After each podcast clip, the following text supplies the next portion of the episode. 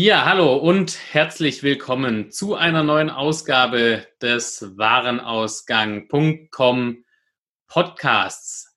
Wir haben 2019 eine spannende Serie gestartet, die bisher aus einem Teil besteht, die aber viel mehr Teile verdient hat, nämlich das Thema Produktdaten und alles, was dazugehört, mit dem wunderbaren Klaus Hähnle. Heute sind wir knapp elf Monate nach der Veröffentlichung des ersten Teils der Serie dazugekommen, den zweiten aufzunehmen. Ähm, bei mir dabei ist Daniel, der heute auch wieder mit schlauen Fragen den Podcast gemeinsam mit mir vorantreiben wird und den äh, Klaus in die Mangel nimmt.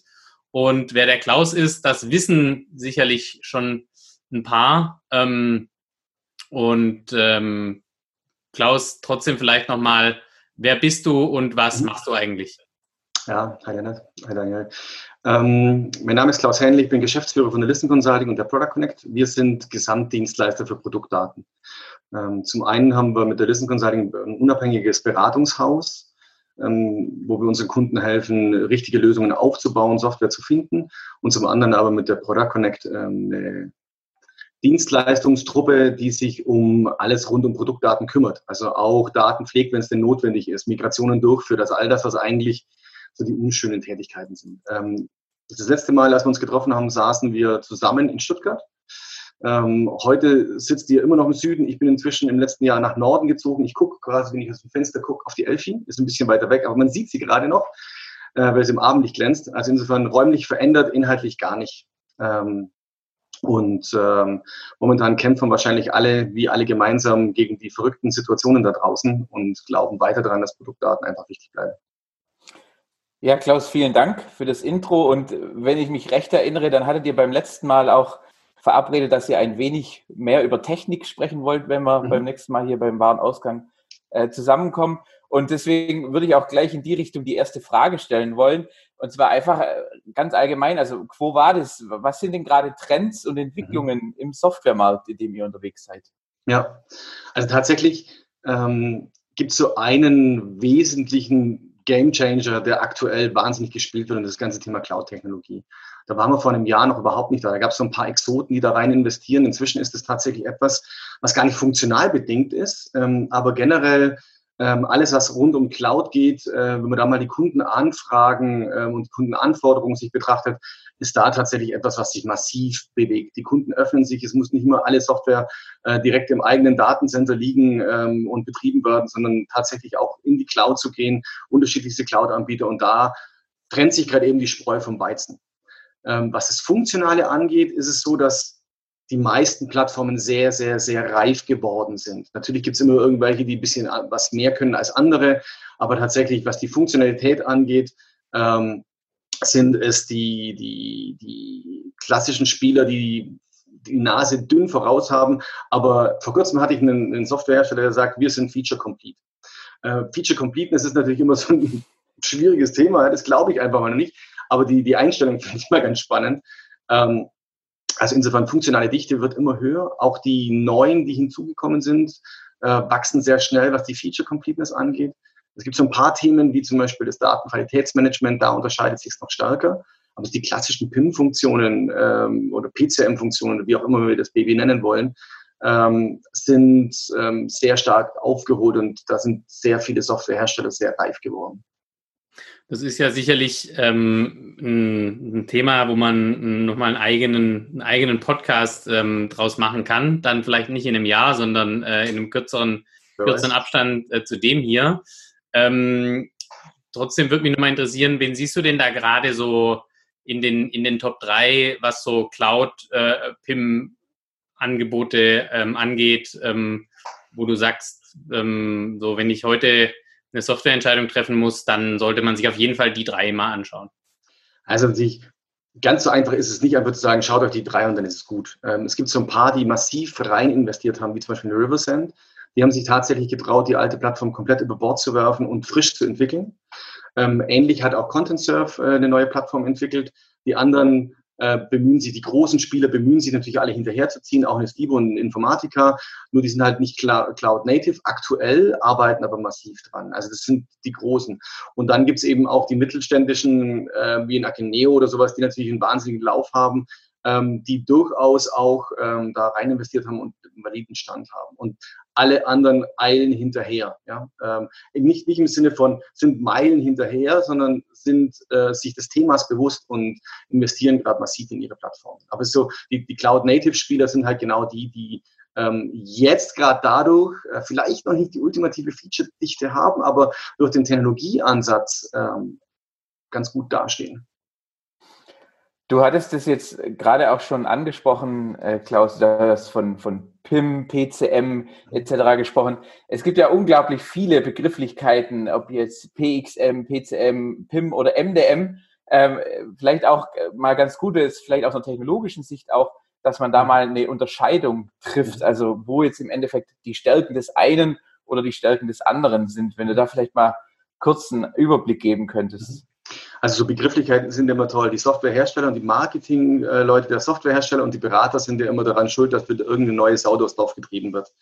Ähm, weil wir irgendwie neue Begrifflichkeiten finden müssen.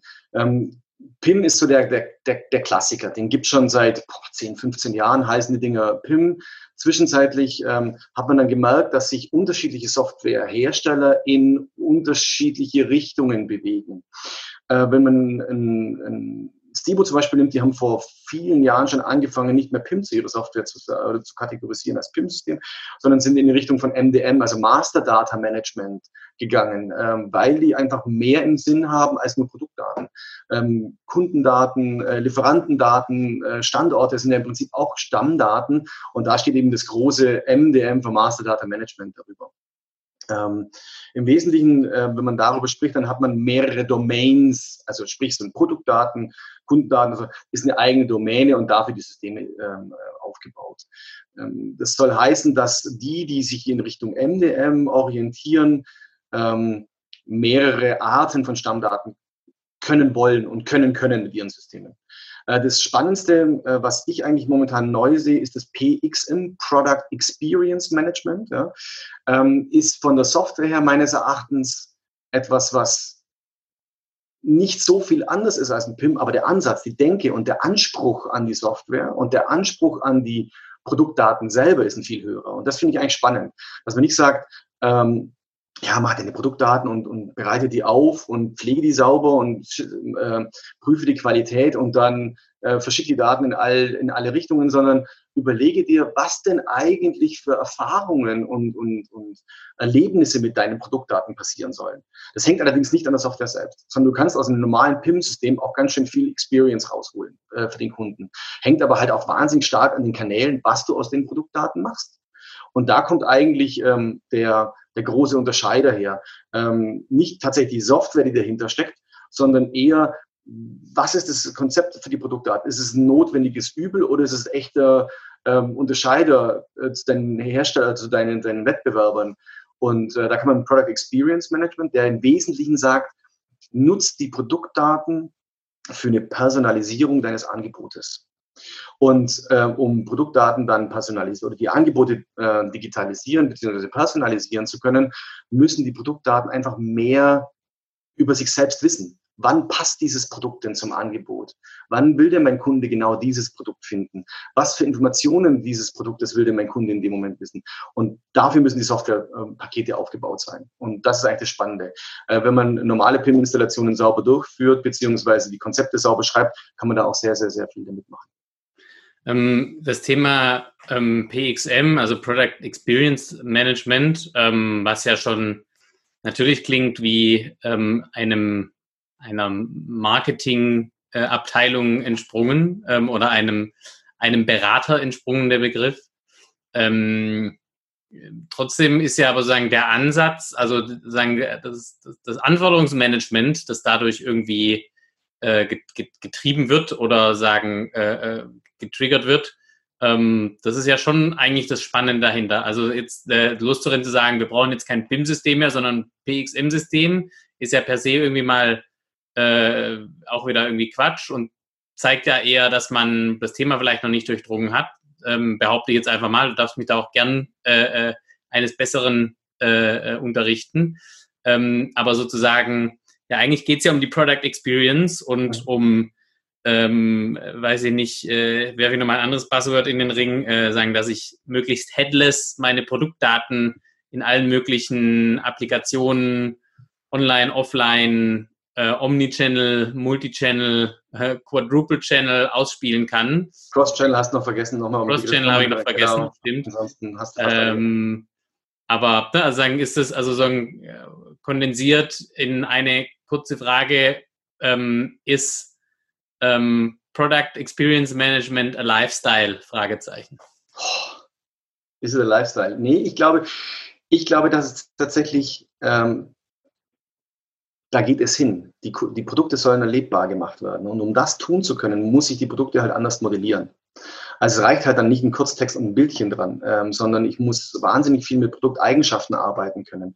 Ich muss aber auch den Produkten selber oder vielleicht einzelnen Attributen Metadaten mitgeben, um den Produkten in, im Frontend, egal in welchem Frontend, dann dementsprechend die Funktion mitgeben zu können. Weil die Idee ist ja, dass das Frontend in Abhängigkeit der Kundeninteraktion ähm, genau das in, auf eine Art und Weise darstellt, was er gerade sucht und finden will. Ähm, und die Frage ist halt, welches Bild ist das Richtige? Was will er gerade sehen? Will er das Produkt in der Verpackung sehen und die Rückseite lesen? Oder will er vom Produkt die, das Detail sehen? Äh, womit steigt er auf? Bei was für einem Produkt hat er sich beim letzten Mal oder beim, beim letzten Mal besucht? Was hat er sich dort angeschaut? Ist das vielleicht die Information, die ich wieder darstellen will? Also sprich, die Logik steckt schon im Frontend, aber dass das richtige Bild mit dem richtigen, mit dem richtigen Ansicht oder der, der richtige Text oder die richtige Beschreibung oder das Zertifikat, was notwendig ist, dann gezogen wird, wenn der Kunde es äh, sehen will, dafür muss das Datenmodell es auch hergeben. Und die Datenpflege natürlich auch, ja. Also sprich im Vorfeld sich mehr Gedanken machen, wie kann ich eigentlich einzelne Attribute, einzelne Produkte voneinander unterscheiden? Was sind die Use Cases, äh, wann die Informationen notwendig sind? Genau darauf ähm, zu gucken sich das im Vorfeld zu überlegen. Und dann bin ich fast beim neuen Lifestyle, weil dann ist Produktdatenmanagement kein notwendiges Übel mehr, sondern ich gehe quasi schon vorausschauend auf meine Kanäle und die Kundeninteraktion, also die Kunden, wieder ein Buzzword, Achtung, äh, Customer Centricity. Also ich stelle mir den Kunden im Mittelpunkt. Was will er denn gerade haben? Und das muss im Prinzip auch ähm, das Thema Produktdaten mit abbilden können. Da gehört mehr dazu als Produktdaten zu dem ganzen Simplicity-Thema, aber Produktdaten sind einfach ein Spieler, um das verkaufen zu können, was Händler und Hersteller verkaufen wollen. Das heißt aber, wenn ich mich heute mit dem Thema ähm, beschäftige und sozusagen in diesen Begrifflich Begrifflichkeiten ähm, Dschungel erstmal das Gefühl habe, mich vielleicht so ein bisschen zu verlieren, also so würde es mir da ähm, auf jeden Fall gehen, mhm. ähm, wäre jetzt so ein Zwischenfazit zu sagen, also ähm, das ist auch nicht alles ganz trennscharf. Ja, da kommen auch so ein paar Begrifflichkeiten in den Markt, die eben sagen, weil große Spieler ihre Lösung mal so genannt haben, um sich zu differenzieren, dann hat's aber, hat man es aber wieder übernommen. Aber im Endeffekt lohnt sich auf jeden Fall, sich mal die Unterschiede bewusst zu machen. Ähm, aber es ist nicht komplett, komplett äh, trennscharf am Schluss. Nee. Also was die Systeme angeht, definitiv nicht. Ähm, was trennscharf wird, ist, was will ich eigentlich mit meinen Systemen machen? Und diese Gedanken äh, sich zuerst zu machen, was will ich eigentlich machen, hilft dann später bei der Systemauswahl dann auch. Definitiv. Da sprichst du ja jetzt auch den nächsten spannenden Punkt an. Jetzt haben wir viel über, über die unterschiedlichen Systeme gesprochen, was ich damit machen will. Ähm, jetzt bin ich, es wird wahrscheinlich kein Unternehmen der Welt sagen, meine Produktdaten sind total gut, äh, sondern ich möchte in dem Bereich quasi mich verbessern, äh, ein System auch einführen. Was sind denn nach äh, deiner Erfahrung oder auch nach, nach euren äh, Projekterfahrungen, was sind denn Entscheidungskriterien und und verschiedene Themen, über die ich mir Gedanken machen sollte, bevor ich einfach ein System einführe? Mhm. Also das Wesentlichste ist tatsächlich ähm, zu überlegen, weil das ist nicht so schwer, das ist relativ offensichtlich, ähm, aber bin ich Hersteller oder Händler? Weil daran ähm, hängen brutal viele Prozesse. Ähm, die Händler haben eben die größte Herausforderung, ähm, dass die mit vielen Lieferanten ähm, sich tummeln müssen. Ähm, und was Datenqualitäten angeht, ist das ziemlich herausfordernd. Und das sind eigene Systemkomponenten oder Systemwelten, die dann dementsprechend aufgesetzt werden müssen, um das zu können. Ähm, das bringt nicht jedes PIM-System mit. Also ein Lieferantenportal oder Lieferantendatenkonnektoren oder Konnektoren zu irgendwelchen Standardpools oder wie gehe ich mit Standardklassifikationen um und so weiter. Also all das, was quasi beim Onboarding von Produktinformationen notwendig ist, haben gewisse Systeme. ähm, aber eben auch nicht alle. Also der klassische, das klassische einfache PIM-System hat das eigentlich meistens nicht so richtig. Ähm, das ist so der erste Faktor. Wenn ich Händler bin, äh, wenn ich Hersteller bin, habe ich die Herausforderung, dass ich wahrscheinlich mehr Informationen verwalten will. Vielleicht will ich auch Produktkonfiguratoren feuern, äh, befeuern und will dort äh, mitarbeiten. Also ist das Datenmodell, das ich damit abbilden will, vielleicht reichhaltiger und umfangreicher als ein klassischer Händler, der nur für den Vertrieb von einzelnen Artikeln verantwortlich ist. Also das ist das Erste, weil da hängen tatsächlich viele, viele ähm, ähm, viele Kriterien, die funktional bedingt sind, dann nachher dran. Das nächste, was dann danach folgt, ist aber auch wieder ein strategisches Thema, darum nenne ich es jetzt als, als relativ früh, ist, will ich später das Produkt, das ich eingeführt habe, selber konfigurieren oder will ich es einem Dienstleister geben? Ist es ein Produkt, das eher programmiert werden muss in der, ähm, im Ausbau oder ist es etwas, was ich selber stark konfigurieren kann? Auch da unterscheiden sich die, die, äh, die Produkte ziemlich. Es wird immer mehr konfigurierbarer, was gut ist, aber trotzdem gibt es auch welche, die noch einen höheren Programmieranteil haben. Und dann hat halt ein normaler, ähm, ähm, ein kleines bis mittleres Unternehmen einfach nicht die Ressourcen, um das weiter zu programmieren. Ähm, vielleicht da auch noch ganz kurz die, der Trend, es selbst ähm, zu entwickeln, ähm, ist tatsächlich der war vor drei bis fünf Jahren mal so weit, dass viele Kunden gesagt haben, hey, das PIM, das ist so speziell, ich habe so spezifische Anforderungen, ich will es selber entwickelt haben. Ich glaube daran, dass da tatsächlich das nicht unbedingt das Zielführende war, weil die Produkte selber, also die, die Softwareprodukte sind inzwischen so reif geworden und haben sich so weiterentwickelt, dass wenn man alles selber entwickelt, die Geschwindigkeit eigentlich nicht haltbar wäre. Also insofern bin ich momentan für das PIM, weil es ein Backend-System ist, für Softwarekauf. Also definitiv ähm, dort zu investieren, wo andere viel Geld und viel Kopf reingesteckt haben und nicht immer alles selber programmieren. Anders beim Frontend, da sehe ich die Sache anders. Ähm, der nächste Punkt ist, was wir vorher schon technologisch angesprochen haben, wie will ich es eigentlich betreiben? Ähm, welche will ich es in der Cloud haben? Muss es nativ Cloud sein? Ist, ist Cloud gut genug, wenn es beim, beim Dienstleister steht und ich selber nicht in meinem Datencenter haben müssen? Solche Sachen sind ähm, zu überlegen und natürlich dann die ganzen funktionalen Aspekte die beiden wesentlichen Hersteller-Händler hatte ich schon drin. Ein Aspekt, der meines Erachtens ähm, relevant ist, ähm, ist das ganze Thema Datenqualitätsmanagement. Wie groß muss die Lösung, was muss die Lösung können, um bei einer hohen Anzahl von Produkten mir das Leben leicht zu machen, die Datenqualitäten zu messen können, zu steigern zu können, überwachen zu können, äh, verwalten, kommunizieren zu können. Also alles rund ums Datenqualitätsmanagement ist eines der Themen, wo sich die Softwarepakete funktional heute schon noch unterscheiden. Also würdest du, äh, wenn, ich, wenn man jetzt äh, dem folgt, würdest du sagen, dass diese Make-or-Buy-Entscheidung ähm, hinsichtlich eines, eines PIM-Systems, also eines nativen PIM-Systems, man sich gar nicht so stellen sollte, sondern im Prinzip das als, als Backbone, äh, ein PIM-System auf jeden Fall herzunehmen und dann auf dieser Basis weitere Entwicklungen, die vielleicht dann individuellerer Art sind oder genau. ähnlichem, weiter voranzutreiben. Also wo unterscheide ich mich? Wo, wo kann ich mit der eigenen Entwicklung etwas besser machen als mein Wettbewerber, das mich wirklich abhebt? Also entweder in Richtung, wie gehe ich mit meinen Lieferanten um, wenn ich Händler bin, oder wie gehe ich mit meinem Kunden um, wenn ich was verkaufen will. Also da würde ich mehr Power reinsetzen äh, als ähm, bei einem generellen ähm, PIM-Entscheidung. Es gibt einen, ein Kriterium, das meines Erachtens ähm, noch berücksichtigt werden müsste in dieser Make-or-Buy-Entscheidung. Wenn das PIM-System das, das einzigste externe System wäre und die komplette restliche IT-Landschaft selbst entwickelt wäre, dann ist meine Erfahrung, dass die, die IT kein großes Interesse hat, das voranzutreiben. Weil dann ist es irgendwie ein Fremdkörper. Wenn alles auf einem nativen Stack läuft, der anders ist als das PIM-System, das da irgendwie so als als Exot rumsteht, dann muss man die, äh, das Operating Model für dieses System genau betrachten und sagen, will ich das wirklich? Das kann Sinn machen, aber meine Erfahrung ist, dass aus der Vergangenheit, dass dann eben die Betreiber kein großes Interesse haben, mit so einem Standardklotz rumzuarbeiten, wenn sie beim restlichen völlige Freiheiten haben. Also auch wieder IT-Strategie. Ja, Okay, das heißt im Endeffekt, äh, zuallererst überlege ich mir Händler oder Hersteller äh, und auf dieser, äh, dieses Geschäftsmodell ist dann auch entscheidend für die weiteren Entscheidungskriterien ja. und vor allem sollte ich mir zu Beginn erstmal gründlich überlegen, was ich mit meinen Daten machen möchte, ja. inwieweit ich vielleicht auch Qualitätsstandards herstellen muss oder ähnliches ja.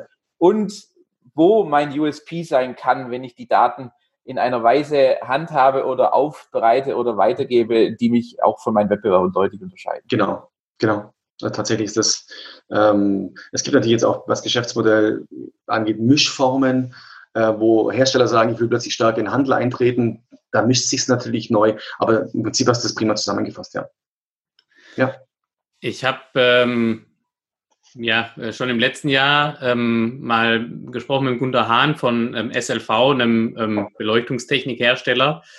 Ähm, und ähm, da kann ich mich noch sehr gut erinnern, ähm, dass er auch sagen, zu dem Thema Produktdaten meinte, naja, ähm, Datenaufbereitung ist wichtig. Ähm, sagen, man muss sich auch überlegen, wo man, wo man anfängt, ähm, also für welche Systeme man optimiert. Optimiere ich jetzt eher für Produktdatenfeeds für E-Commerce oder optimiere ich eher noch für die AS400? Also ne, sozusagen setze ich mich auf, ein, äh, auf einen absteigenden oder einen aufsteigenden Ast ähm, sozusagen.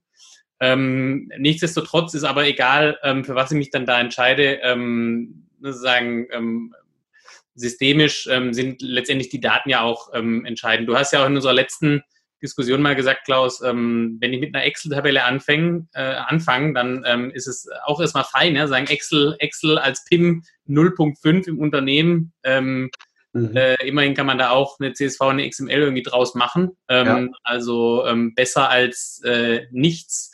Ähm, so, trotzdem mh, hm, Produktdaten ähm, sind das Thema und ähm, ich glaube, sagen im Kern ähm, auch erstmal, wie, wie strukturiere ich denn ähm, mhm. Daten sinnvoll? Also was ist ja. denn, was ist denn so dein, dein allgemeiner Take? Ähm, ist natürlich, glaube ich, sau schwierig, weil ähm, da gibt es keine allgemeine Antwort, aber wenn du dich jetzt trotzdem mal ähm, daran versuchst, ähm, wie sähe denn diese Antwort aus? Ja, ähm, vielleicht das Leuchtenthema ist ganz ein spannendes. Ähm, wenn du Hersteller bist und einen relativ breiten Markt hast, ähm, ein Kunde von uns muss an einen großen Marktplatz liefern oder mehrere große Marktplätze liefern. Ein Kunde muss aber gleichzeitig auch mittelständische Händler bedienen oder große Händler bedienen und die großen Händler haben ja ihr eigenes Format.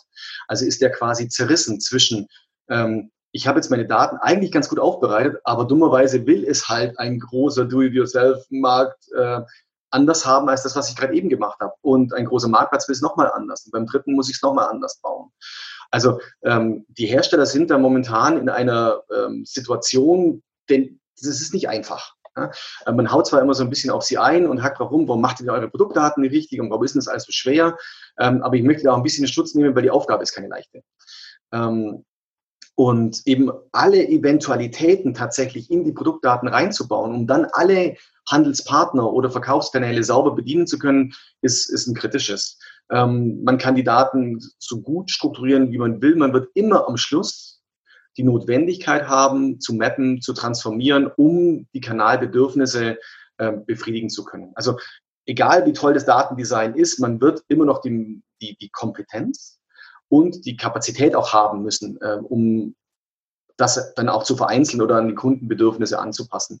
Also deswegen, ähm, das ist zum Beispiel eine Aufgabe für unseren Product Connect, wo wir sagen, hey, gib uns deine besten Daten und wir bauen die so in das richtige Format mit den richtigen Ach, das sind so einfache Sachen. Du schreibst deine Farben groß und der Händler will sie in Kleinbuchstaben haben. Was machst du jetzt damit? Ja, also man muss quasi ähm, diese Vielfalt auch irgendwo abbilden können. Und da gehen wir als Dienstleister her und sagen, gib uns deine besten Daten. Wir bereiten die so auf, dass sie halt dann mundgerecht an den Handelspartner einbauen. Es gibt auch, auch die, die dann aber einen Kopf in den Sand stecken und sagen, boah, ähm, ich mache es halt nur hemdsarmlich, das, besser geht's halt nicht. Und das ist, glaube ich, der große Fehler. Und jetzt komme ich zu den Strukturieren, äh, Strukturierungen, wie ich es eigentlich aufbereiten will. Es sind so zwei wesentliche Kernkonzepte, die notwendig sind. Das erste ist, eine Produktklassifikation zu haben. Sich selbst Gedanken zu machen, welche Produkte will ich vermarkten, welche Produkte will ich publizieren und welche Informationen sind dafür notwendig.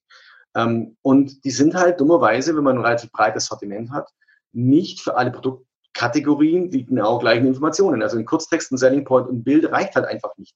Und wenn ich eine Leuchte verkaufe, hat die Leuchte andere Attribute, ob sie im Außenbereich eingestellt wird oder ob sie im Innenbereich eingesetzt wird. Und wenn ich das Leuchtmittel dazu verkaufen will, sind es nochmal andere. Und wenn ich dann aber noch die Kabel dazu verkaufen will, sind es wieder andere Attribute, die relevant sind, um, und jetzt wieder zum Anfang, dem Kunden die, das Erlebnis zu geben, hier richtig abgeholt zu werden. Also nochmal Produktklassifikation. Was zeichnet eine Produktklassifikation aus?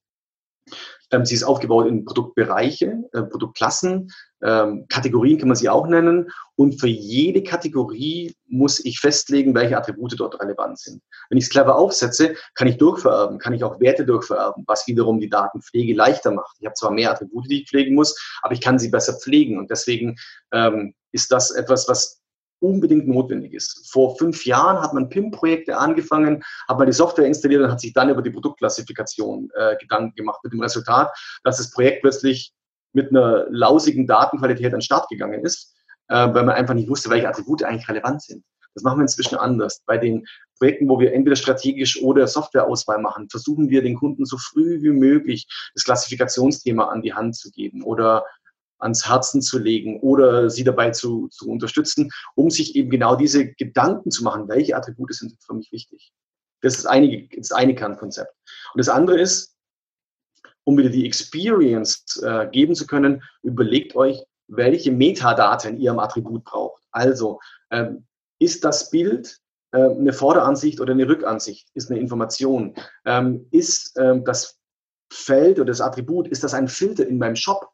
Oder auf dem Marktplatz? Muss ich es deswegen so oder anders pflegen? Muss ich es überhaupt pflegen? Also diese Kriterien, sich zu überlegen, was will ich eigentlich mit den Daten zu machen, dass vom Kunden herzukommen, sind die wesentlichen Dinge, die ich brauche, um ähm, Daten zu strukturieren. Ähm, was dann noch dazu kommt, ist die Überlegung, ähm, habe ich ein mehrstufiges Artikelmodell. Also habe ich ein Produkt, einen Artikel und eine Variante oder habe ich vielleicht nur Varianten. Das sauber abzubilden, um dann später auch daraus wieder Vererbungsmechanismen nutzen zu können, Datenpflegen zu vereinfachen und den Kunden die Kundensprache zu sprechen. Also das sind so die zwei, ja, drei wesentliche Punkte sind eigentlich. Das heißt aber auch, dass ich ähm, bei den Daten ähm, ein Stück weit schauen muss, ähm, und jetzt auch egal, ob ich jetzt Hersteller bin oder Händler in dem Fall, dass ich sozusagen diese, diese Datenverwaltungsstruktur, Pflegestruktur ähm, äh, trenne von der Ausleitungsstruktur, ja. weil ich auf der einen Seite sage, da geht es mehr um Effizienz, Datenpflegeprozesse, was kann ich vererben, wie kann ich es möglichst äh, sagen, also tatsächlich am Ende mit möglichst äh, einem, einem äh, vernünftigen Arbeitszeiteinsatz die bestmöglichste Datenqualität erreichen. Mhm. Und auf der anderen Seite, ähm, wie kann ich dann innerhalb von einer kurzen Zeit, also auch mit sagen äh, ressourcenschonend ähm, bei neuen oder sich verändernden Anforderungen, weil jetzt zum Beispiel der eine Baumarkt oder der eine Baustoffhändler ähm, die Daten anders von mir will als der andere. Ähm, wie kann ich darauf äh, sagen, schnell reagieren, ohne dass ich dafür im schlimmsten Fall ähm, ein Software-Update machen muss, weil ich das ja. irgendwie sonst nicht hinkriege? Also gerade die, was du sagst mit den Publikationshierarchien, das ist so ein Kernkonzept, das kann nahezu alle PIM-Systeme und das ist auch wichtig und richtig. Äh, das war mal noch anders, als man äh, eben nicht in Multi, Omni oder Cross-Channel gedacht hat, sondern wirklich nur man hat äh, PIM-Systeme für einen Kanal gebaut. Oder wenn ein PIM-System nur das Backend eines Shops ist, dann kann man da ein bisschen ähm, schlampiger mit umgehen und sagen, das ist alles eins. Aber just in dem Moment, wo die Daten mal gut vorhanden sind, kommen ja andere auch auf die Idee, die Daten auch nutzen zu wollen. Und andere haben normalerweise andere Strukturen bei sich. Also ein zweiter Shop, ein Marktplatz, was auch immer. Also ich muss diese Trennung hinkriegen, ähm, um dann mit cleveren Mechanismen im System, vielleicht auch regelbasiert, ähm, künstliche Intelligenz funktioniert dann meistens noch nicht so richtig, aber regelbasierte Zuordnungen von Informationen, die bei in der Pflegestruktur gepflegt sind, aber vielleicht im anderen Kanal anders genutzt werden wollen, ähm, um eben auch da wieder den Aufwand zu, zu reduzieren. Das ist ähm, tatsächlich etwas, was auch eine Kernfunktion ist, die gebraucht wird, die aber fast alle haben. Daniel, ähm, jetzt hast du ja oder habt ihr schon ähm, ein paar Projekte auch gemacht, äh, wo es äh, um Marken, B2B-Marktplätze ging. Ähm, und Marktplatz-Business äh, ist ja letztendlich noch hochgradiger datengetrieben, ähm, als es die anderen ähm, Businesses schon sind. Was ist denn so dein Eindruck aus der Praxis, gerade was so das Thema Klassifikation angeht? Ich kann mich erinnern, ihr habt äh, Sourceability gemacht, die waren ja auch schon mal im Podcast auf Warenausgang ähm, mit dabei, der ähm, Jens Gamperl ähm, und da habe ich noch im Kopf, die haben Millionen und Abermillionen von Produkten und Varianten, die die da bewegen auf dem Marktplatz. Ja. Ähm, wie ist es denn? Also helfen Standardklassifikationen ähm, da wirklich, äh, wirklich weiter oder was ist deine Erfahrung? Also für das äh, Projekt Sourceability war tatsächlich äh, ein Standard vorhanden. Also das heißt, äh, es gibt IHS, einen Branchendienstleister, der im Prinzip den Standard setzt für diese Elektronikteilebranche und man mit Hilfe dieses Dienstleisters schon mal diesen Stamm hatte, also mit Klassifiz Klassifikationen etc., sodass man da nicht sich selber was überlegen musste und andere in irgendeine Struktur ähm, überführen musste, andere Händler oder, oder Anbieter auf der Plattform. Und das war ein, ein riesen Vorteil. Ohne diesen Vorteil hätte es wahrscheinlich nicht so reibungslos und nicht so schnell funktioniert, weil wir sprechen ja hier von 550 Millionen äh, durchsuchbaren Produkten, die auf dem Marktplatz vorhanden sind. Und wenn man sich jetzt da überlegt, ähm, selbst einen Standard zu schaffen, geht natürlich klar. Ähm, ich denke, in manchen Branchen, wo es keine Standards gibt, ist es auch wichtig, dass irgendwann mal einer anfängt, einen Standard zu setzen. Aber rein vom Prozess, wann ist dieser Marktplatz dann erfolgreich und tatsächlich auch ähm, produktiv am Markt, ist natürlich, wenn man einen eigenen Standard setzt, das Ganze von der Timeline her äh, verzögert sich das oder verlängert sich das nicht ja. verzögern, aber es verlängert sich einfach, weil ich da noch gewisse Dinge machen muss. Und ja. ähm, ich denke, das war hier ein, ein großer Vorteil, ähm, dass man sehr schnell eine Lösung hatte, auf die viele auch sehr bequem sich draufschalten konnten. Ich meine, es ist ja auch immer kritische Masse Marktplatz. Äh, Händler brauchst du auch, sonst kommt kein Kunde, wenn du kein Angebot hast. Und die Händler konnten sich halt mit ein paar Klicks äh, ihr Produktportfolio zusammenklicken und waren dann live auf dem Marktplatz vorhanden. Also da war der, das Thema Produktdaten war ein entscheidendes Erfolgskriterium, warum dieser Marktplatz so erfolgreich gestartet ist und sich so gut weiterentwickelt, ganz klar. Das heißt quasi, ähm, da war aber nicht nur ein Standard da, sondern es war auch ein Pool da. Also ja. Standard, die Standarddefinition ist ja immer noch gut und recht und das ist ähm, auch richtig und wichtig. Aber noch angenehmer ist es natürlich, wenn irgendwo ein neutraler Pool steht, der den drin hat und der Standard gut ist. Also das sind so, das war dann genau. ähm, doppelt doppelt also, positiv an der Stelle natürlich. Äh, Im Prinzip war das äh, der Goldtopf am Ende vom Regenbogen, äh, der für das Projekt da gestanden ist, weil wir einfach das Thema Produktdaten äh, mit äh, einem Pool entsprechend, ja. also die 550 ja. Millionen Produktdaten waren da ähm, wurden auch ständig aktualisiert. Es geht so weit, dass die Hersteller, wenn sie ein neues Produkt an den Markt bringen, an diesen Dienstleister die Daten schon melden und ja. übersenden, sodass es quasi dort immer äh, den Pool der Wahrheit gibt. Und das war äh, also doppelt gut, wie du sagst. Ja. ja. Das ist natürlich ähm, eine Luxussituation, äh, die in vielen Branchen einfach überhaupt nicht gegeben ist äh, wo sich zwar immer wieder mehr Leute und, und, Unternehmen tummeln, um jetzt Pools zu bauen, aber es ist halt immer eine Frage der kritischen Masse und wer beteiligt sich und wer treibt es. Ich meine, wenn man im, im ähm, FMCG, Food, Non-Food-Umfeld sich umschaut, dann gibt es halt das große GS1, die seit Jahren äh, versucht, ähm, ähm, die Datenqualität nach oben zu bringen und da auch wahnsinnige Aufwände reinpackt und, und Herzblut und, ähm, und es entwickelt sich auch, aber es ist halt einfach ein Monster, ja, es ist einfach riesengroß. Und äh, die Herausforderung, die muss man sich stellen. Ich bin da echt tatsächlich für Standards, dort, wo sie Sinn machen. Ähm, und wenn Pools entstehen, ist es auch super. Ja? Aber es ist einfach eine wahnsinnige Aufgabe, ähm, auf Standards hinzuarbeiten und Unternehmen zu bewegen, ähm, da weiterzuentwickeln. Und dann gibt es halt, also gerade was Standards angeht, äh, wenn die entwickelt werden, ist es natürlich auch, so sind wir Menschen wohl, ein politisches Thema. Wem gehört der Standard? Wer wirkt mit? Äh, wem gehört eine Klasse? Wer beeinflusst, welche Attribute in welcher Klasse wirklich gepflegt werden? Ähm, das ist, ist eine Strecke, die gegangen werden muss. Ähm, ich glaube aber trotzdem, dass es wert ist, wenn man den Standard richtig einsetzt, diesen Standardweg zu gehen. Und es zeigt auch die Initiativen, die jetzt in unterschiedlichen Branchen gerade eben passieren, dort dementsprechend zu investieren, einen Standard aufzubauen, ähm, um dann die Kommunikation, und das ist in meinem Sinn der wesentliche Vorteil, dass die Kommunikation zwischen Hersteller und Händler über diesen Standard gebündelt werden kann und vereinfacht werden kann. Das entlastet den Hersteller, weil er eigentlich weiß, was er liefern muss. Und es entlastet ähm, den Händler, weil er eigentlich weiß, was er kriegen kann. Ähm, insofern ist das ganz gut. Es ist aber nicht die eierlegende Wollmilchsau und das allein heilende Mittel für schlechte Datenqualität. Daran glaube ich nicht. Ja, vermutlich. Ähm, äh, aber lass mich noch mal kurz auf das Thema äh, Standards äh, zurückkommen, ja. weil du ja, es gibt ja viele Branchen, in denen es noch keine Standards äh, ja. oder ähnliche Klassifikation gibt.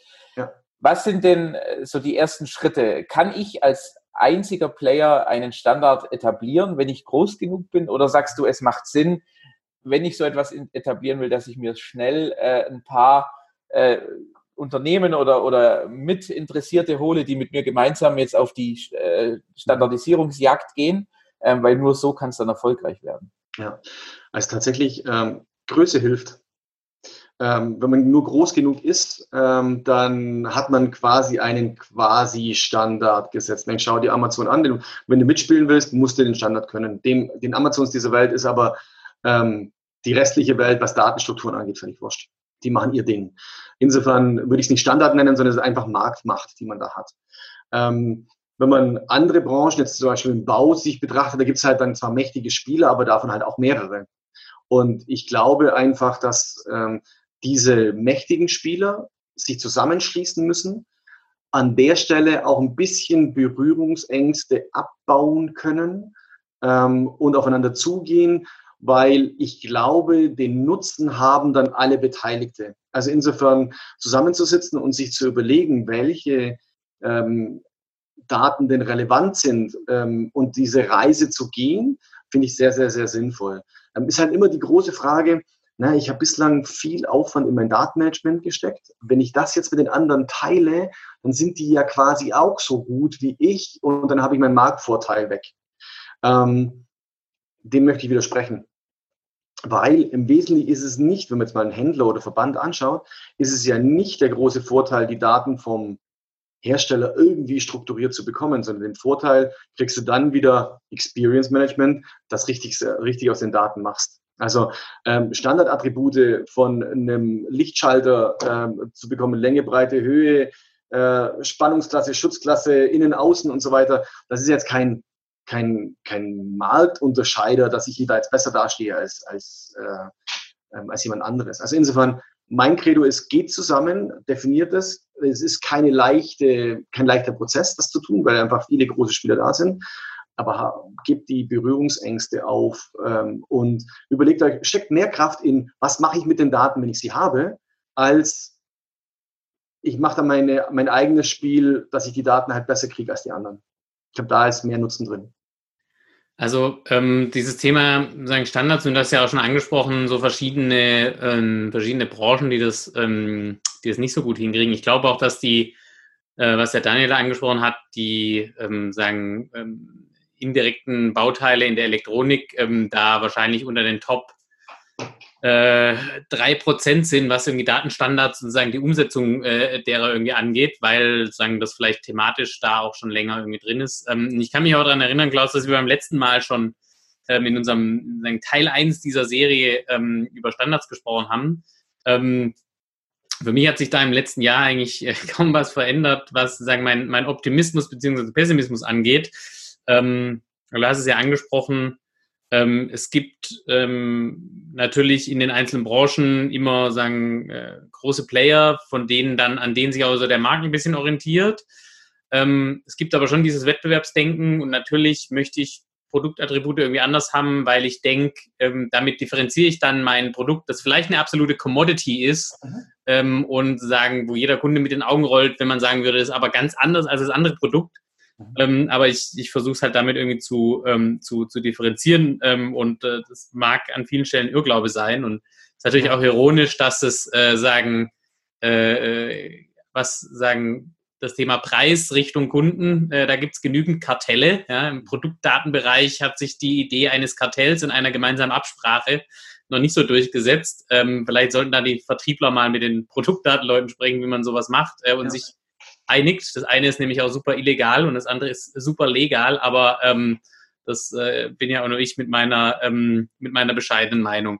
Ja. Klaus, trotzdem ist es ja dann, ähm, also man kann jetzt über Sinn und Unsinn von Standards ähm, diskutieren. Am Ende bin ich ein großer Fan davon zu sagen, man sollte sich aber auch nicht äh, abhängig machen und sagen, wir warten jetzt auf den großen Standard im Markt, ähm, weil im Endeffekt äh, dankt einem das keiner und ähm, jeder und das, jedes Unternehmen ist auch irgendwie selber groß. Das heißt, am Schluss muss ich dann doch wieder oder bin ich gut beraten zu sagen, ich kehre mal vor meiner eigenen mhm. ähm, Haustür. Da ist ähm, nächsten Begriff, den wir vielleicht erstmal klären sollten, ähm, der, das Thema des Golden Records. Mhm. Ähm, ne, also wenn Standard nicht das Allheilmittel sind und äh, Lieferanten unterschiedliche Daten liefern, ähm, so, äh, wie kann ich dann die Daten, die Datenqualität äh, sicherstellen und auch sozusagen meine Performance, was, was ich aus den Daten machen kann, Stichwort Product Experience Management, ja. ähm, äh, herausholen. Sag doch nochmal ganz kurz, Golden Record, ähm, was ist es eigentlich und ähm, wer braucht es eigentlich? Mhm. Brauchen können es beide, kommt aber ein bisschen drauf an auf den Use Case. Also beide jetzt im Sinne von Händler und Hersteller. Nehmen wir den Händler, äh, den Hersteller zuerst. Da ist es ähm, tatsächlich dafür relevant, wenn ich wirklich ein sehr, sehr, sehr großer Hersteller bin, ähm, der Produkte in Märkten oder in Werken, in verschiedenen Märkten ähm, produziert und dort Daten gegebenenfalls unabhängig voneinander erstellt. Ob das jetzt Sinn oder nicht Sinn ist, egal, aber es passiert einfach so, dass ich Werke in Asien habe, die Daten anders erfassen als Werke in den USA oder in Europa und trotzdem den Markt mit den gleichen Daten ähm, glücklich machen will, sozusagen. Dann muss ich hergehen und die unterschiedlichen Artikel, die sich hoffentlich untereinander kennen, so zu konsolidieren, dass ich am Schluss eine Wahrheit bekomme. Das ist aber tatsächlich ähm, das ist zwar auch eine Herausforderung, Herausforderung, aber weniger aktuelle Thema. Das haben viele ITs dann tatsächlich schon eher im Griff.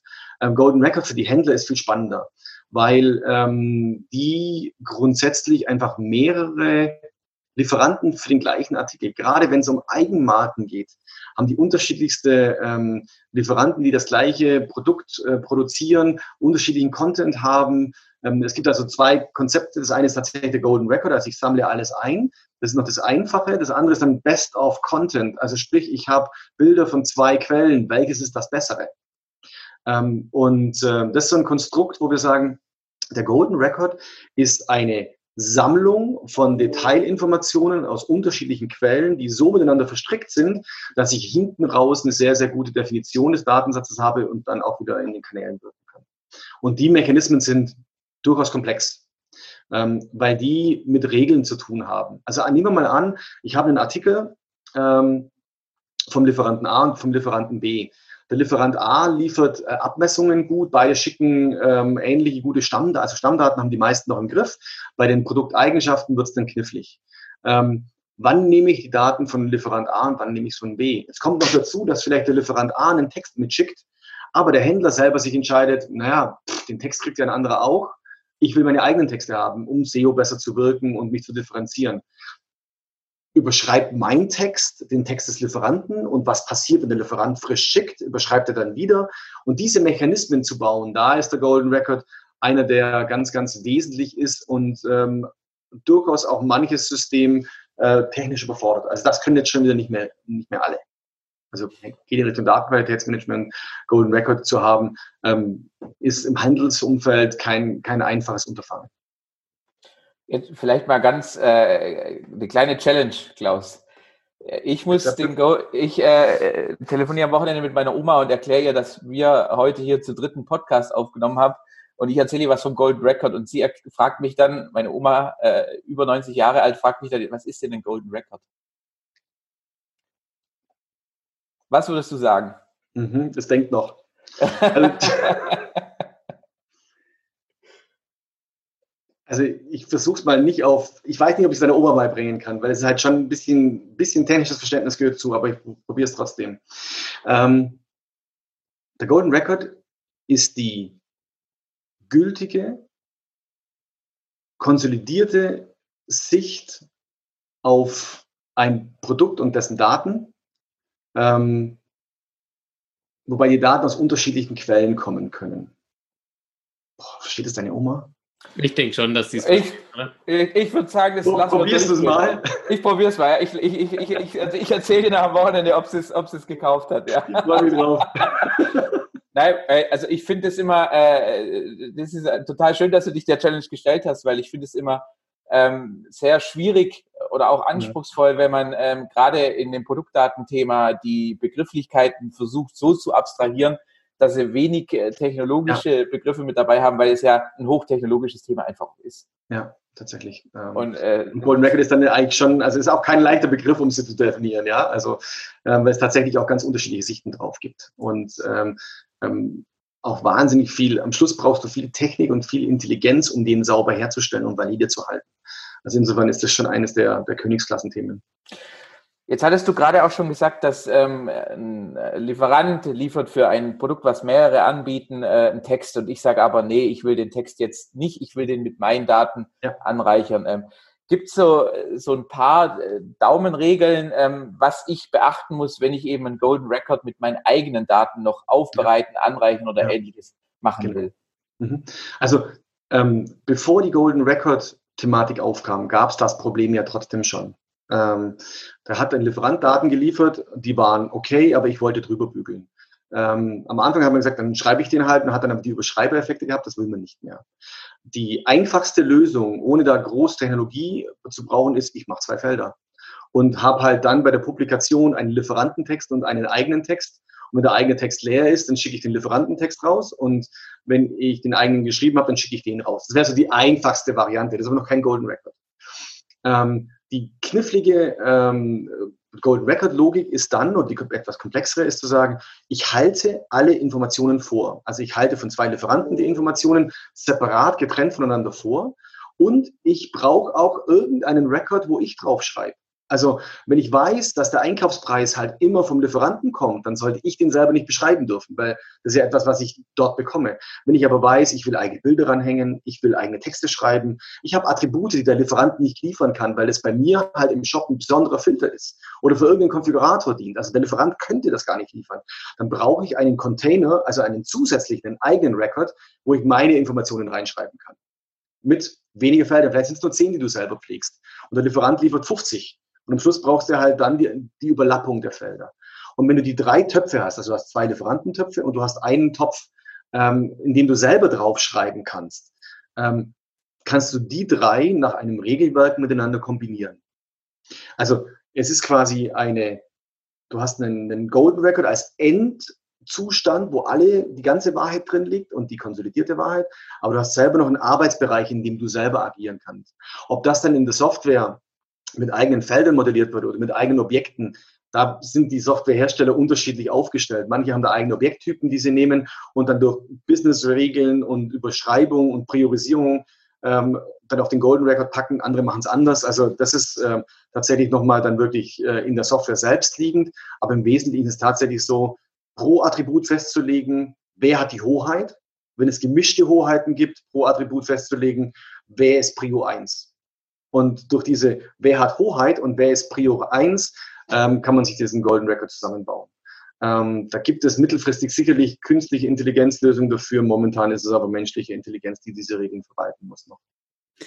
Ähm, das äh, ist ein, ein, guter Punkt zu der Frage, die ich gerade fragen wollte, weil, also was muss denn dann, wir haben vorhin über Softwarelösungen gesprochen ähm, und steigen da mit Sicherheit nochmal tiefer ein, ähm, aber was muss denn eine sagen, eine Softwarelösung können, um dieses äh, Golden Record Prinzip zu unterstützen. Weil was du sagst, ist ja schon, ähm, also klingt schon schwer danach, dass man da ähm, auf einer Datenbasis äh, gut sagen, künstliche Intelligenzen drüber laufen lassen kann. Aber also, was muss heute eine Lösung können, um dieses Prinzip zu unterstützen?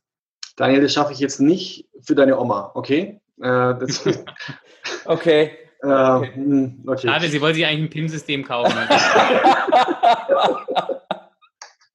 Geil, ja, danke. Ähm, also, was du brauchst, ist, du brauchst relativ freie Modellierungsmöglichkeiten, wie du mit deinen Objekttypen umgehst. Also das System muss wissen, dass das ein Lieferantenrecord ist. Das System muss wissen, dass du jetzt einen eigenen Record hast. Das System muss zulassen, dass du Attributwelten an die Objekttypen ranhängst, einfach um eigene Objekte und Objekttypen zu definieren äh, und die Attributwelten dafür zu haben. Dann kannst du trennen. Ähm, und hast eben nicht nur den großen, wie soll ich sagen, das große ähm, ein Artikel und da sind halt alle Attribute dran. Weil wenn das, wenn das System das nur kann, dass sie so ein äh, Objekt äh, haben und da muss halt alles ran, dann wird es echt knifflig. Also Objekttypen zu trennen, um darauf auf unterschiedliche Attribute und die Objekttypen Regeln anwenden zu können. Zu sagen, hier gibt es einen, ein Objekt mit einer EAN oder einer Cheatin vom Lieferanten 1. Ich habe auch ein Objekt mit der gleichen Cheatin und gleichen ID, die gehören zusammen. Aber jetzt müssen Regeln anschlagen.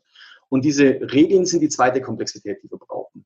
Ähm, entweder sind die Plattformen offen und bedienen sich externen Businessregeln ähm, und, und Regel-Engines, oder sie bringen einfach eine ausreichend komplexe eigene Regel-Engine mit, um zu sagen, das Attribut mit der Priorität von dem Objekttyp ist halt wichtiger, als ähm, wenn es von einer anderen Quelle kommt. Also das sind so die beiden wesentlichen äh, Themen, um dann aber auch wiederum das ist die nächste Komplexität, sicherzustellen, wenn ich mir den Golden Record angucke, will ich ja wissen, von wem ist das Ding denn gerade. Also ich will wissen, das ist, ist es jetzt mein Text oder ist es der Lieferantentext?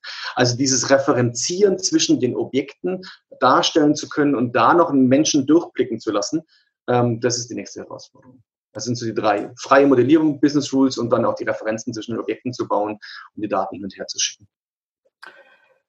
Wenn ich die drei Herausforderungen gemeistert habe, würdest du auch sagen, dass man, wenn man das beherrscht, im Prinzip daraus auch ein Geschäftsmodell machen kann, dass man im Prinzip sagt, hey, pass auf, äh, ich kann den Golden Record äh, herstellen für eine bestimmte Branche. Ich will jetzt nicht von, von Standard sprechen, sondern bewusst von Golden Record. Mhm. Ich biete dir diese Dienstleistung an. Du kannst mich nutzen, weil ich eben die Software entsprechend äh, habe, um mhm. daraus einen tollen Golden Record zu machen. Ja, als Antwort ist ganz klar ja. Und mit, mit ähm, das haben wir gar nicht abgesprochen gehabt, ja. Also mit Product Connect haben wir tatsächlich genau diesen Ansatz, wo wir sagen, wir wollen eigentlich aus unterschiedlichen Quellen die Daten zu sammeln, eine Transformation auf einen zentralen Satz zu legen ähm, und den dann verteilen zu können. Ähm, und da gibt es andere Anbieter, die das genauso versuchen, die sagen, ich sammle, wenn du hast selber dein Beispiel vorher genannt mit, deinem, mit dem Pool, ähm, wo das wahrscheinlich auch so passiert ist. Da haben unterschiedliche ähm, Lieferanten Daten geliefert. Im Stammdatenumfeld ist es halt einfach nur mit einem Standard definiert. Aber was passiert, wenn der Standard nicht mehr ausreicht? Ähm, der Standard hat oder Standards generell haben die Herausforderung, dass sie schlicht und ergreifend langsam sind. Weil Standards dann gute Standards sind, wenn viele daran teilnehmen. Und wenn viele daran teilnehmen, sind Abstimmungsprozesse schwierig. Das heißt, Datenanforderungen verändern sich schneller als der Standard. Man hat also immer so Top-Off-Attribute die halt der eine so liefert und der andere so, weil es gibt noch keine, keine, ähm, keine, ähm, keine echten Regeln dafür. Und just in dem Moment ist der Golden Record natürlich dann wieder äh, knifflig. Und da musst du mit Regelwerken rangehen und sagen, wenn der eine das Attribut ähm, ähm, mit Farbe, ich nehme jetzt mal das Farbenbeispiel, obwohl es kein gutes Beispiel, aber das ist einfach griffig für die Oma wieder, ähm, zu sagen, ähm, wir haben jetzt eine neue Farbe definiert und der eine schreibt es halt weiß mit groß und der andere schreibt es weiß mit klein und der dritte schreibt halt white rein. Äh, und das ist nicht Teil des Standards, dann brauche ich ja Regeln, um aus White groß, White klein ähm, ein gemeinsames Weiß auf Deutsch zu bauen. Und tatsächlich ist diese Datendienstleistung ähm, etwas, was entweder externe Dienstleister machen, man kann es aber auch mit internen Dienstleistern machen. Also wenn ich glaube, dass ich als Händler einen oder als Marktplatz oder als Verband, ähm, und da ist eigentlich gerade eben noch was, darüber haben wir noch gar nicht richtig gesprochen, dass die Verbände momentan aktuell sehr stark in diese Datendienstleistungen einsteigen. Und die haben noch eine größere Herausforderung, weil die haben ganz viele Lieferanten und noch ganz viele Kunden. Ähm, also sprich, ähm, was die Produktdaten angeht, die, die, die schlimmste Situation. Ähm, dort kann man meines Erachtens ein, ein, ein, Geschäftsmodell draus machen, einfach um seine Kunden schneller mit besseren Daten zu versorgen. Man muss aber die Komplexität beherrschen. Und schneller sein als im Standard. Also dann äh, hoffe ich mal, dass äh, noch andere ähm, Institutionen als Verbände äh, darauf kommen, dass es ein Geschäftsmodell ist, weil ähm, da hätte ich jetzt noch nicht so viel äh, gutes Digitales gesehen, was da rauskommt und äh, würde jetzt auch keine Aktien kaufen.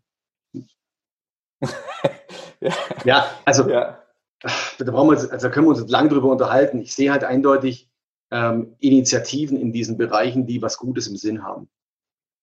Hm. Nee, das äh, bin ich mir, bin ich mir auch sicher. Ich glaube, ähm, wenn sozusagen eine gewisse Neutralität äh, durch ein, ein, privatwirtschaftliches Unternehmen gegeben ist, ähm, glaube ich einfach eine höhere Ergebnisqualität. Ja, das glaube ich auch. Ähm, da äh, eine, äh, ein solches Unternehmen meiner Erfahrung nach ein anderes, ähm, unter einem anderen Wettbewerbsdruck steht ähm, als ein ähm, von in erster Linie von Mitgliedsbeiträgen finanzierter ja. Verband. Aber also, da bin ich, also tatsächlich ist das so, ja. Und äh, deswegen ist auch diese, diese, diese Unterstützung von außen und auch die Berührungsängste abzugeben oder ein bisschen fallen zu lassen, hilft halt, wenn ein Dritter moderiert. Das hilft einfach, ähm, dort eine dritte treibende Kraft mit einzubauen. Ähm, die Jemand, der Ahnung hat, meinst du?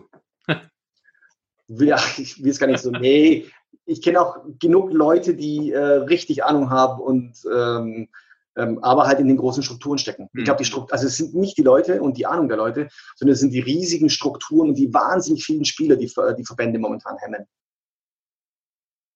Ja, also das ist das, was meines Erachtens ähm, so schwierig ist, weil du musst halt wahnsinnig viele Leute unter einen Hut bringen. Ja. Und äh, das ist bei den komplexen Datenthemen natürlich nochmal ein bisschen komplexeres Thema und schwierigeres Thema. Also vielleicht abschließend zum äh, Thema Golden Record können wir festhalten, es ist äh, nicht trivial. es ist äh, aktuell auch noch so, dass sich da sehr viel eigene Logik, also gesunder Menschenverstand vielleicht auch an der einen oder anderen Stelle da reinfließt und ich nicht über künstliche Intelligenzen oder ähnliche Automatisierungen äh, hier schon äh, das Allerheilmittel gefunden habe, weil es einfach noch nicht so einfach möglich ist. Mhm. Aber dennoch äh, lohnt es sich, äh, dieses Thema auch anzugehen, gerade wenn ich jetzt ein Plattformbetreiber oder ähnliches bin, mhm. ähm, gemeinsam mit anderen eben den Golden Record zu erstellen, um damit dann auch wieder letzten Endes Customer Centricity äh, Mehrwerte für den Kunden zu schaffen und ihm das Erlebnis auch zu geben, was er erwartet und was er auch braucht, um überhaupt auf der Plattform oder irgendwo anders aktiv zu sein. Ja, Vielen Dank, vielen Dank, Klaus, für, ähm, für diesen zweiten Teil der Serie. Ähm, äh, den nächsten ähm, versuchen wir dann eben nicht äh, 2021 erst zu machen, sondern relativ bald ähm, aufzunehmen. Ich glaube, das Thema Produktdaten ist nach wie vor ähm, ein Thema, das nicht äh, besonders sexy ist, auch wenn man es jetzt Product Experience Management nennt, wo aber trotzdem halt extrem viel Musik drin liegt und gerade ähm, im B2B-Geschäft äh, das äh, auch weiterhin relevant sein wird und relevant bleibt und nach wie vor die Basis ist, ähm, egal in welcher Form, aber in Zukunft vernünftig online ähm, über digitale Kanäle seine Produkte präsentieren, ähm, erklären und auch verkaufen zu können. Vielen Dank. Ähm, beim nächsten Mal unterhalten wir uns sicher ähm, nochmal tiefer ähm, über Themen wie ähm, Omnichannel und äh, was hat das für Auswirkungen auf Produktdaten? Ähm, wie muss ich mich eigentlich vom Geschäftsmodell her aufstellen oder auch ähm, welche PIM-Anbieter gibt es denn ganz konkret und was empfiehlt ähm, jemand wie der Klaus Hähnle, der ähm, ja grundsätzlich mal unabhängig von Software und Systemen denkt und arbeitet. In diesem, diesem Sinne vielen Dank. Ähm, Grüße von Stuttgart nach Hamburg und äh, bis zum nächsten Mal. Bleibt gesund. Danke, habe riesig Spaß gemacht. Danke euch.